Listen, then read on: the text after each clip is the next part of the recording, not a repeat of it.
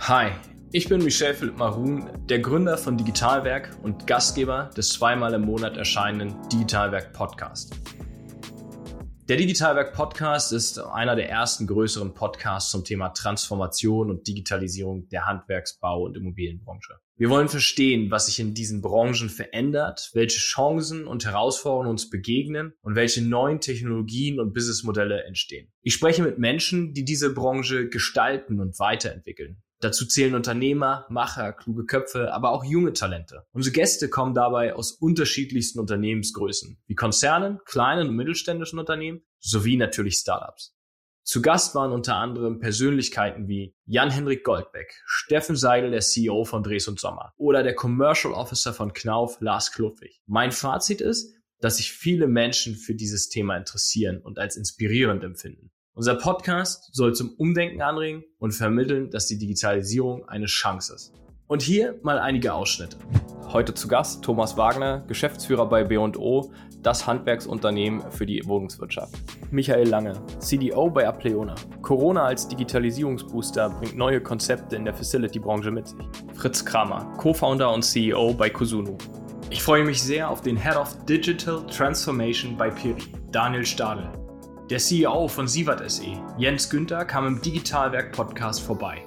Patrick Hellermann, Mitgründer des Venture Capital Fonds Fundamental.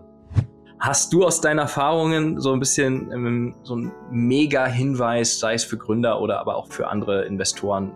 Also ich glaube im Bausektor ähm, sind, zwei Dinge vielleicht noch eine Idee wichtiger als jetzt in anderen Sektoren als Gründer. Das eine ist, wirklich auf Augenhöhe mit den Kunden ins Gespräch zu gehen und, und weniger, weniger jetzt von, von oben herab und ihr habt 70 Jahre falsch gemacht. Das findet keiner gut, aber ich kann aus Erfahrung sagen, das finden die im Bausektor ganz besonders nicht gut. ähm, und äh, das ist tatsächlich, glaube ich, ein Erfolgsfaktor, ähm, so ein ja. bisschen Soft-Faktor und eher Hard-Faktor ist in den Modellen.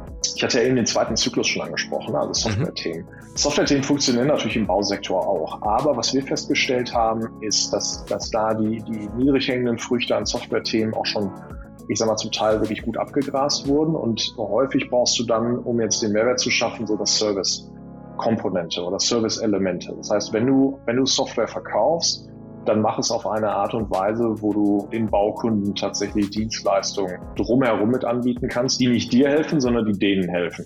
CEO von Dres und Sommer, Steffen Seidel. Plötzlich haben wir äh, nicht nur ein Gebäude, um das es geht, also Hardware, die ich anfassen kann, sondern die Software ist ja genauso entscheidend. Und das heißt, da ändern sich ganz, ganz viele Themen. Und das wäre verrückt, dieses Thema jedes Mal bei jedem Gebäude wieder als Unikat anzufangen der Kopf von Tom Baumärkte, René Hassfeld.